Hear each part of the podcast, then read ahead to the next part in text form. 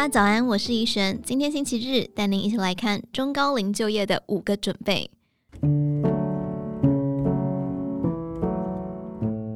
退休前有三十五年人资工作经验的李义工，职涯待过六到七间公司，被裁员过五次。五十八岁时，公司关厂，被迫退休，一两周后又降价求职，从上班五天减少为三天。他选择不做杂事，只做自己喜欢做的事。高低起伏的丰富经验让他能够应付各种职场上的问题。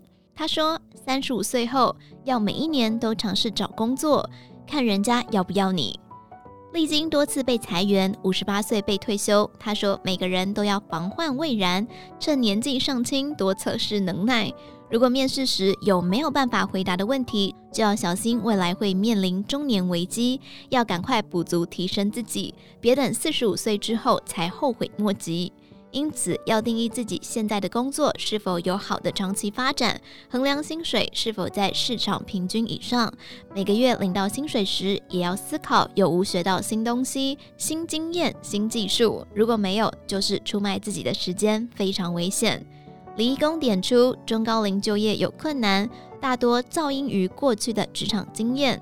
一位小姐过去在国道当收费员十六年，自动化以后变得无处可去，她没有拓宽自己更深度的竞争力，随着职业消失，跟着被社会淘汰。如今已年届中高龄的人，岁月无法回转，鼓起勇气再就业时，如何提升录取几率是门大学问。懂得行销自己非常重要。李义工对中高龄求职者提出五大建议：要清楚明白自己的优劣，懂得推销优点，弥补缺点，将缺点转成优点。第一，精准推销自己的能力为何适合该职位，并清楚表述可以马上胜任的原因。最好准确提出预估能为企业增加多少营收，而不是一味吹捧自己有好几十年的工作经验。第二，求职就像买一台车，他只想买普通汽车时，不要推销法拉利。企业最喜欢能替他赚钱、省钱、避免被罚钱的人。经验不是最重要，能创造实质产值才重要。第三，懂得运用人脉。年届中高龄，单靠履历录取几率只有百分之二十五，有人脉相助能提高到百分之七十。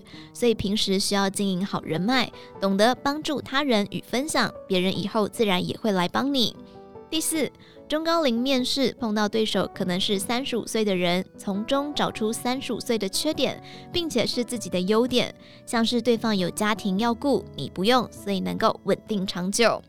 第五，放下高薪，选择只需付出一天几小时劳力的 part-time 工作。如果还想再工作，可以多找几份弹性的工时，用丰厚的专业经验协助公司成长。中高龄就业方面，企业政府给予的支持也相当重要。李义工提出两点建议：一是让企业认知中高龄的优点；其次是重新设计中高龄就业模式。中高龄适合做 part-time。能运用及吸收中高龄的专业经验与独到的见解，人事成本也相对较低。他分享身边案例，有朋友担任餐厅人资，在挑选稳定长久的员工时，除了户籍不在该县市的租屋族、背学贷的学生之外，优选的就是中高龄就业者。李义工认为，中高龄不会找不到工作。如果在求职上有困难，不妨静下来思考，是否是不会行销自己，没有准备好展现自己的价值，为雇主赚钱。人生道路总会遇到问题，但都是过程。李义工鼓励首领者学习新知，才能跟年轻人对话，跟上时代，拥有理想老后。以上内容出自于《荆州刊》网站，详细内容欢迎参考资讯栏下方的文章连接。最后，祝你有个美好一天，我们明天再见。